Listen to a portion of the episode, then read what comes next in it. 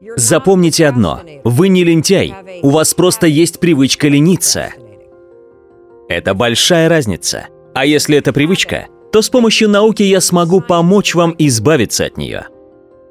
Инстаридинг представляет Мел Робинс Как навсегда избавиться от лени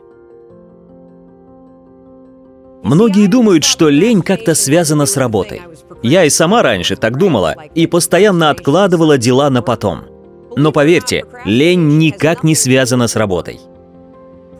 Лень — это форма снятия стресса. Позвольте мне объяснить.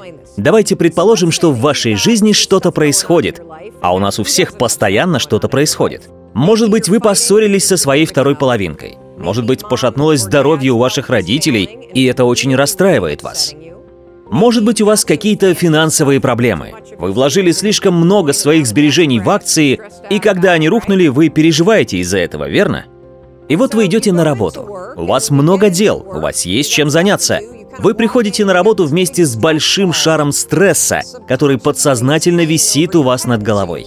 Вы приходите, садитесь за рабочее место и знаете, что вам нужно сделать 13 телефонных звонков.